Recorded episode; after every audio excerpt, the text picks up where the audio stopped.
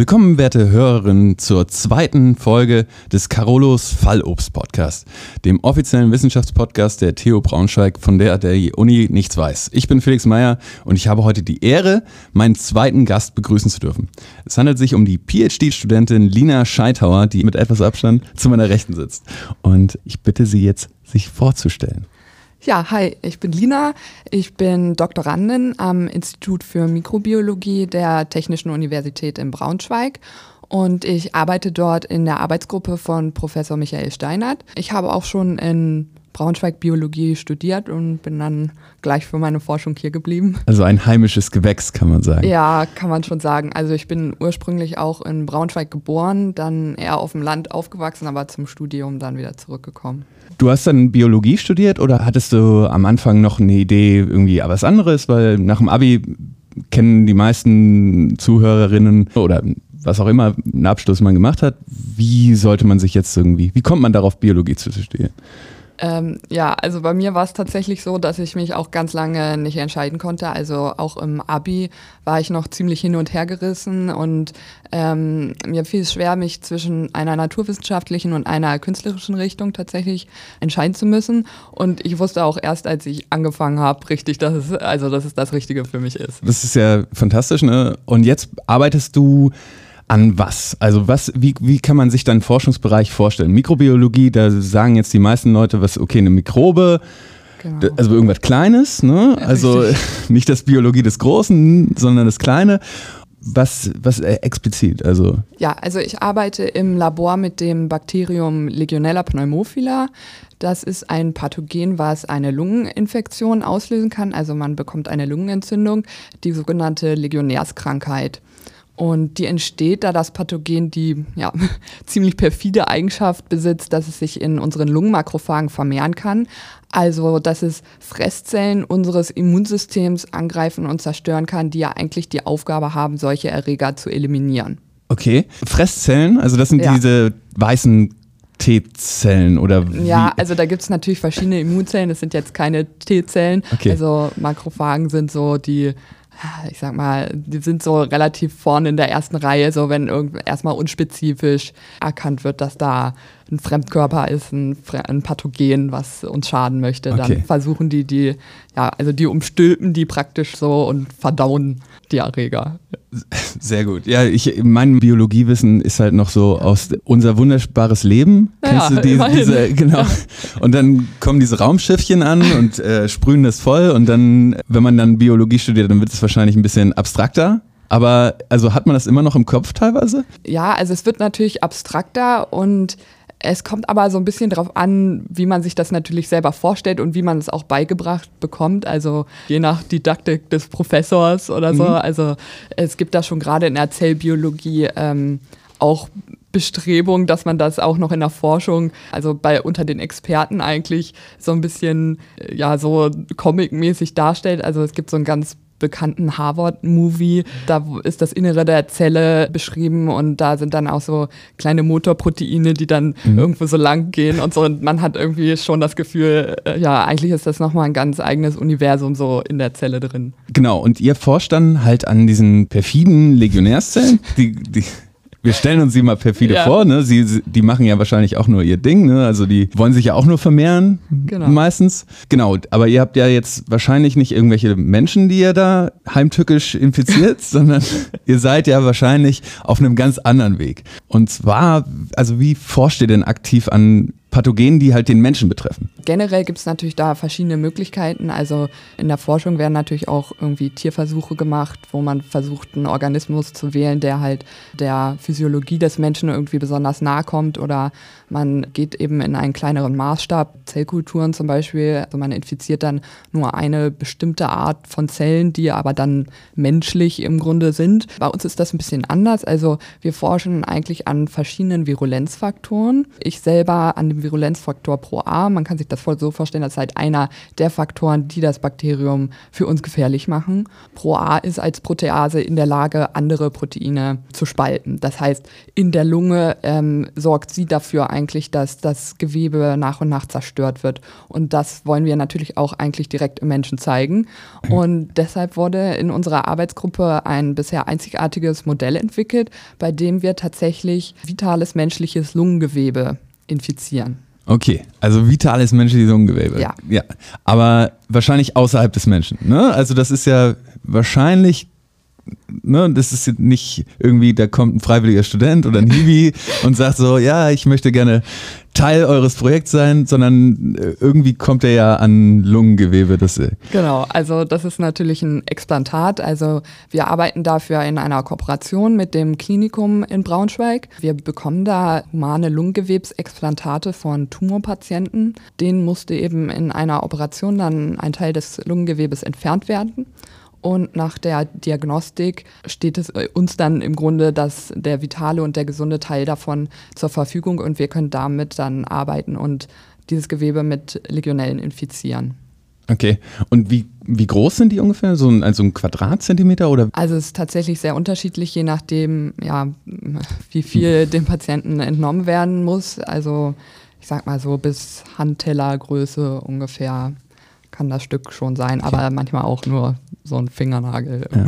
Dann habt ihr ja sozusagen einen Teil dieser Lunge, der muss ja sozusagen noch unter menschlichen Vorauskehren. Also das, wenn ich irgendwas liegen lasse normalerweise, dann zerfällt es ja. Genau. Also ihr müsst ja so tun, als ob es noch im Menschen wäre. Also wir müssen das Gewebe natürlich sehr schnell verarbeiten. Es muss noch vital sein. Also die Zellen, nachdem sie entnommen werden, leben sie erstmal noch. Wir versuchen natürlich möglichst optimale Bedingungen zu simulieren. Deswegen wird es in einem bestimmten Zellkulturmedium inkubiert, das halt so die Physiologie so ein bisschen nachstellt und bei 37 Grad inkubiert. Aber es lebt natürlich so nicht ewig. Also wir schneiden das Gewebe klein und infizieren es dann für 24 bis 48 Stunden ungefähr. Aber so nach 72 Stunden werden die Zellen einfach nach und nach sterben, weil es eben nicht mehr über das Gefäßsystem versorgt wird. Okay, also es ist sozusagen ein bisschen Rennen mit einer Zeit, dass genau. man halt dann auch messen kann. Ja. Ne? Genau, jetzt momentan sind ja die Bewusstsein für Infektionskrankheiten halt relativ hoch, ja. würde ich sagen. Also unsere Generation wird auf einmal ein ganz neues Bewusstsein dafür erhalten. Wie geht ihr dann aber im Labor? Ihr arbeitet ja mit Pathogenen, die halt für den Menschen nicht nur so schädlich sein, also die können den Menschen töten. Richtig, ja. Das ist ja wahrscheinlich nicht nur Hände waschen, sondern ein paar mehr Vorschriften gibt es da ja wahrscheinlich. Genau, also ich sag mal, wie bei jeder Art von Arbeit mit Gefahrstoffen gibt es natürlich auch bei biologischen Gefahrstoffen einfach bestimmte Richtlinien, die beachtet werden müssen. Das kann natürlich auch schon einfach sein, dass man besonders arbeitet, die Versuche gut plant und zum Beispiel, dass auch die Entsorgung des Materials alles dass das korrekt abläuft. Grundsätzlich ist es jetzt so bei Erregern, dass die in bestimmte Risikogruppen eingruppiert sind. Also je nach Klassifizierung gibt es dann auch einfach gesetzliche ja, Vorschriften, wie man damit okay. umzugehen hat. Also Legionellen, mit denen wir jetzt arbeiten, gehören zur Risikogruppe 2. Das heißt, sie stellen schon ein geringes Risiko für den Menschen dar. Aber es ist jetzt halt nicht so wahrscheinlich, dass wir gleich eine ganze Pandemie auslösen. Okay. Ne? Und es ist dann einfach so, dass wir zum Beispiel, also es sind immer abgetrennte Laborbereiche. Die Oberflächen müssen da besonders versiegelt sein, dass da alles desinfiziert werden kann. Wir brauchen auch aufgrund der Übertragung so einen Aerosolschutz an unseren Geräten, dass wir halt nicht durch Einatmen uns irgendwie infizieren können. Aber wir arbeiten generell auch mit infektiösen Materialien nie einfach so an einem Laborplatz, wie man sich ja. das so vorstellt, sondern immer an speziellen Sicherheitswerkbänken. Also man sitzt als Laborant eigentlich hinter so einer Glasscheibe und ah. durch einen besonderen Luftstrom wird verhindert, dass da ein Austausch stattfindet, dass die Bakterien da im Prinzip rauskommen und mit der Umgebungsluft sich vermischen. Und es gibt eine Filteranlage, die dann alle Organismen einfach aus der Luft entfernt. Okay. Das heißt, wir kommen nie mit denen direkt in Kontakt. Das freut mich natürlich, ne? Ja. weil ich sitze hier jetzt auch zwar auf Abstand, selbstverständlich. Momentan haben wir uns an die Sicherheitsvorschriften gehalten. Aber das wäre auch nicht so schlimm bei Legionellen übrigens. Also, das ist auch gut zu wissen. Also, ihr seid Sicherheitsstufe 2 ja. und wie sieht das? 1 bis 4. 1 bis 4. Und 4 ist das, das höchste. höchste. Okay. Corona, Covid wäre wahrscheinlich 4. Oder ähm, wie kann man sich, also, oder wie, wie Ja, also es gibt natürlich verschiedene ähm, Faktoren, nach denen das eingruppiert wird. Also es geht dabei um Übertragungswege, das heißt, wie schnell kann ich mich damit infizieren? Atme ich das ein Erreger ein und schon bin ich krank oder muss ich mir da die Kanüle irgendwie in die mhm. Blutbahn rammen? Das ist natürlich ein Unterschied. Dann, wie gefährlich ist die Krankheit? Gibt es schon gute Medikamente? Kann ich die behandeln? Kann ich mich vielleicht schon im Vorfeld dagegen impfen? Und natürlich auch dann einfach das Risiko, dass sich andere anstecken, wenn ich das jetzt erkranke im Labor. Wie gesagt, löse ich dann gleich riesigen Ausbruch aus oder ähm, passiert da Quarantäne genau. und so und nach diesen Einstufungen wird es dann halt vorgenommen die Klassifizierung und Corona hat halt eben großes pandemisches Potenzial. Das heißt, SARS-CoV-2 ist einfach jetzt ein S3-Organismus, aber ich sag mal so, es ist noch, leider noch nicht tödlich genug, um in äh, S4 wahrscheinlich eingestuft zu werden. Also das sind dann einfach so hämorrhagische Viren wie Ebola oder so, die sind dann okay. S4-Organismen. Also es gibt halt noch Luft nach oben für einen Superbösewicht. Ne? Also ja. die, ko ja, die kommen ja meistens nicht in die Forschung. Also die meisten. Ähm, ja, also tatsächlich ist es ja so, wenn es um Erkrankungen geht, die gerade in der dritten Welt vor allem auftreten, dann wird natürlich Grundlagenforschung da gemacht, aber die sind halt nicht so extrem attraktiv für die Pharmaindustrie wie einfach Erkrankungen, die vielleicht nicht so super gefährlich sind, aber die heutzutage ja. jeder Dritte irgendwie bekommt und ja. Das ist halt auch dann ein Klassenproblem anscheinend, oder kann man das so sagen? Naja. Oder ist da die Universität selber an die Zwecksmittel gebunden? Also sind wir Teil der Lösung oder sind wir, also macht die Universität auch schon in der Richtung von, wir helfen der Pharmaindustrie oder wie sieht das aus? Also wie sieht denn die Forschung aktiv aus? Kann die Uni sich aussuchen, ich möchte jetzt einfach, ich habe Interesse daran zu forschen, ich möchte das oder ja. ist sie abhängig von? Also eigentlich ist die, also die wissenschaftliche Forschung an der Uni ist halt noch frei. Also die meisten dort machen halt reine Grundlagenforschung und das ist natürlich auch etwas, was ja gefördert wird. Es gibt natürlich Fördermittel gerade für Grundlagenforschung. Es ist halt super wichtig, dass eben an Sachen geforscht wird, auch die noch nicht so ja so hohen, also man will einfach neue Sachen entdecken, die keinen hohen Bekanntheitsgrad haben und dadurch auch ja nicht so viele Leute interessieren. Es gibt halt ja eben die wissenschaftliche Forschung und dann einfach noch die Forschung in der Industrie und die müssen natürlich viel mehr darauf schauen, dass irgendwas von dem, was sie machen, auch eine Anwendung finden kann. Und das ist eigentlich der Unterschied. Ne? Also wir sind halt schon noch frei in, der, in dem, was wir tun. Also ihr seid ja auch, scheint ja relativ so an der Speerspitze. Ne? Wenn ihr aktiv an Lungenmaterial jetzt forscht und da die einzige Gruppe weltweit jetzt habe ich ja, jeder hat ja, also so wie das in der Biologie mit den Organismen ist, mhm. hat sich natürlich auch jeder in der Forschung sucht sich so seine Nische, wo er eben Experte drauf ist und was er gut kann. Genau. Und, dann, ja. und seht ihr da auch Potenzial, was ihr gerade Legionärskrankheit macht ihr ja aktiv, mhm. aber könnte das sozusagen dieses Lungenmaterial und dieser Forschungsapparatus sozusagen äh,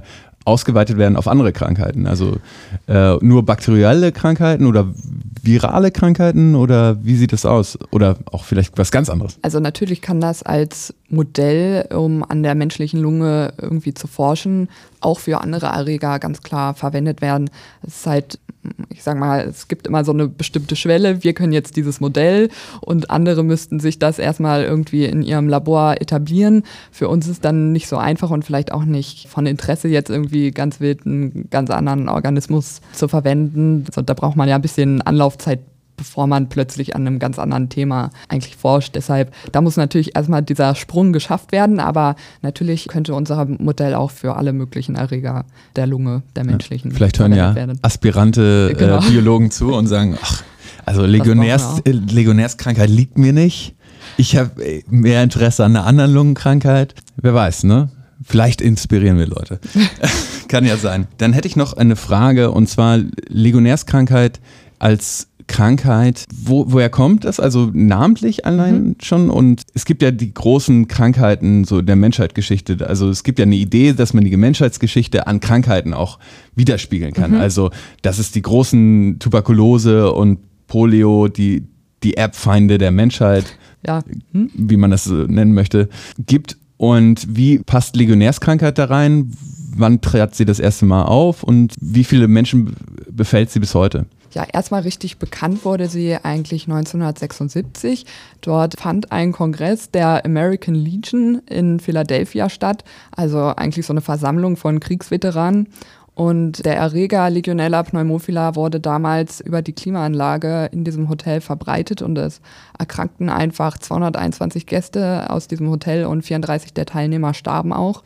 Und da es eben eine bis dahin unbekannte Pneumonie war, hat man so in Anlehnung an diese Person sie eben Legionärskrankheit genannt. Hm. Ja, sie ist auch deswegen so im, also ab Mitte, man weiß halt jetzt schon von ein paar bisschen früheren, aber ich sag mal ab Mitte des Jahrhunderts dann aufgekommen. Es gibt auch so ich sag mal, Theorien, dass es viel mit der Industrialisierung und so zu tun hat. Das erklärt sich ein bisschen aus dem Übertragungsweg. Bei der Legionärskrankheit findet eben nicht diese Mensch-zu-Mensch-Übertragung statt. Also mhm. eigentlich ist äh, der Erreger noch gar nicht so zu 100 Prozent so an uns angepasst als Wirt, weil er sich eben nicht auf einen neuen Wirt übertragen kann. Also die Infektion erfolgt eigentlich immer aus der Umwelt. Wir atmen dann im Grunde die Bakterien, die eigentlich aquatische Habitate besiedeln, über Aerosole ein. Diese Aerosole entstehen halt häufig aus irgendwelchen technischen Anlagen und aus Warmwassersystemen, die der Mensch entworfen hat. Also man kann sich zum Beispiel über industrielle Kühltürme, diese Klimaanlagen mhm. oder auch zum Beispiel in Duschen infizieren. Okay. Aber jetzt nicht so draußen die Pfütze, die, die ja, das, ist relativ sicher. Genau, also das Ding ist, dass eben die natürlichen Reservoire häufig einfach eine viel niedrigere Konzentration haben, weil die Legionellen es eben auch ein bisschen warm und kuschelig äh, mögen. Also die vermehren sich in der Natur eigentlich in Amöben, also Einzellern erst in, ja, wenn wir den bisschen angenehmeren Lebensraum schaffen, dann können sie sich halt zu hoher Zahl vermehren und dann äh, ist das Infektionsrisiko auf jeden Fall höher. Also es erkranken jährlich Schätzungen zufolge in Deutschland ungefähr 15.000 bis 30.000 Menschen an der Erkrankung. Davon wird aber nur ein sehr kleiner Teil auch wirklich erkannt und gemeldet. Ja, es kann eben ab und zu so zu größeren Ausbrüchen kommen, wenn eben sich Menschen aufgrund der gleichen Quelle anstecken und dann können halt auch mal 100 Leute oder so sich auf einmal damit infizieren. Aber 15.000 ist ja jetzt auch nicht wenig pro Jahr, schätzungsweise. Aber also wie sieht denn der Krankheitsverlauf so aus? Weil wenn 100 Prozent, dann wäre ja 15.000 schon eine Menge. Wenn jetzt 100 Prozent der Leute aufgrund von der Krankheit versterben würden. Die Letalitätsrate schwankt relativ stark. Generell erkranken vor allem Leute an der Legionärskrankheit, die schon irgendwie Vorerkrankungen haben. Also alles, was natürlich die Lunge betrifft, äh, also starke Raucher sind natürlich gefährdet. Generell auch höheres Alter ist natürlich dann ein Punkt. Das heißt, je nach Vorbedingung ist dann auch die Wahrscheinlichkeit, an einem schweren Verlauf zu erkranken, höher. Wenn es Ausbrüche in einem Krankenhaus oder so gibt, dann ist die Letalitätsrate halt äh, relativ hoch. Sonst so, wenn noch einigermaßen die Normalbürger sich irgendwo ähm, infizieren, sieht es ein bisschen besser aus, aber man kann so im Schnitt sagen, jeder Zehnte stirbt an der Krankheit. Okay. Ja, das ist ja nicht, nicht gering. Ne? Es ist ganz schön happig. Also, und wie beuge ich dem das vor? Also, wie, wenn unsere Zuhörerinnen jetzt gerade zu Hause sitzen und sagen: Oh nein, jetzt habe ich neue, eine neue Krankheit, über die ich mir Sorgen machen muss. Wie beuge ich dem vor? Und oder kann ich dem eigentlich vorbeugen? Also, ich meine, nicht rauchen, das ist sowieso mal ein gutes, guter Tipp. Aber was gibt es noch für Sachen? Also, also aus einem großen Maßstab betrachtet ist die Prävention tatsächlich das Wichtigste eigentlich, also die wichtigste Maßnahme. Und dabei geht es aber natürlich darum, ja, die Quellen im Prinzip zu eliminieren, also dass man, dass einfach solche Wassersysteme immer gut untersucht sind. Also wenn man zum Beispiel so einen uralt Boiler irgendwie noch zu Hause hat, dann gibt es auch gesetzliche Vorschriften, dass sowas eben vom Vermieter und so überprüft wird, dass ja auf Legionellen regelmäßig getestet wird. Ähm, es ist da wichtig, da die relativ hitzetolerant auch noch sind, dass solche Systeme auch wirklich mal für ein bisschen längere Zeit auf über 60 Grad erhitzt werden, damit die abgetötet werden. Das wäre jetzt irgendwie ein spezieller Fall. Ja. Man wohnt in so einem alten Haus und hat irgendwie Verdacht, der Vermieter macht da irgendwas nicht. Aber sonst ist, sag ich mal, die Eigeninitiative da nicht so sehr gefragt wie die staatliche Kontrolle okay. einfach. Und, okay. Also ja, falls also, ihr jetzt gerade Studentinnen seid und in einem alten Haus wohnt mit einem alten Boiler, was sehr gut passieren kann, dann fragt mal euren Vermieter ganz oder eure Vermieterin ganz ehrlich, habt ihr das schon mal den Boiler gecheckt? genau. Auch Eigeninitiative ist dann vielleicht gefordert. Ja, vielleicht. So, dann halte ich noch eine Frage und zwar, das wäre dann auch meine letzte Frage für heute. Mhm. Ich weiß nicht, ob du Gullivers Reisen mal gelesen hast. Da jetzt kommt die Gullivers Reisen Frage und zwar, da gibt es einen Nekromant, der Gulliver dann vorschlägt, er könnte jetzt jedwede Person zum Leben erwecken mhm. für eine Konversation. Ob Könige vergangener Zeit oder Königinnen, Wissenschaftlerinnen und Wissenschaftler. Wenn du jetzt die Wahl hättest, so Idole deiner Wissenschaft und oder Idole an sich. Mit wem würdest du jetzt gerne dich noch unterhalten? Also wenn es jetzt auch ein bisschen abseits so der beruflichen Perspektive sein könnte, würde ich mich, glaube ich, gerne mit Leonardo da Vinci unterhalten. Also ich bin generell Fan von dieser Interdisziplinarität, dieser mhm. frühen Universalgelehrten so. Und für mich ist einfach, also ich habe in meinem Leben immer so eine Zerrissenheit irgendwie gespürt zwischen der Faszination für Naturwissenschaften und für verschiedene Formen von Kunst. Und er hat ja einfach beides total perfektioniert und ist wahrscheinlich ja. jetzt auch heute das beste Beispiel so dafür, wie zwei Sachen, die in der jetzigen Zeit so ein bisschen ja nicht so gut vereinbar sind, eigentlich doch zusammenpassen. Und das ja. finde ich halt super spannend. Kann ich leider nicht mit dienen, aber ich muss ganz ehrlich sagen, ich kann es sehr gut nachvollziehen, weil als Person ist es natürlich unglaublich, unglaublich spannend. Und ja, Universalgelehrte, ne, falls finden wir alle gut, finde ich auch, ich sollte ja auch die Universität gut finden. Ja. Auch wenn sie es nicht immer fördert. Du meinst, sie hat noch keine Nekromanten ausgebildet? Nee, sie hat weder Nekromanten ausgebildet noch, also naja, ist ja auch egal. Das ist ja, es ist in der heutigen Zeit natürlich es ist manchmal schwieriger, schwieriger ne? weil die Wissenschaft an sich fordert immer mehr Spezialisierung Richtig. und da bleibt dann halt das Universalding so äh, Freizeitaktivität. Genau. Ein bisschen Goethe lesen während der genau. Biologie. Ja, dann bedanke ich mich recht herzlich für das wunderbare Interview. Möchtest du noch irgendwie was, ein, ein paar Worte an die Universität richten? Oder oh, äh, nee, an die Universität, nicht an die Hörerinnen und Hörer? Also ich möchte mich auf jeden Fall auch bedanken. Äh, es hat mir viel Spaß gemacht tatsächlich. Ich freue mich, dass ich Teil dieses Projekts sein konnte und ich hoffe, dass es auch wirklich was bringt, dass einige sich das anhören. Ich glaube, so ja, besondere Zeiten erfordern halt besondere Maßnahmen und äh, ja, ich hoffe, dass viele ganz interessiert zuhören, was so alles Spannendes an der TU gemacht wird. Vielen, vielen Dank.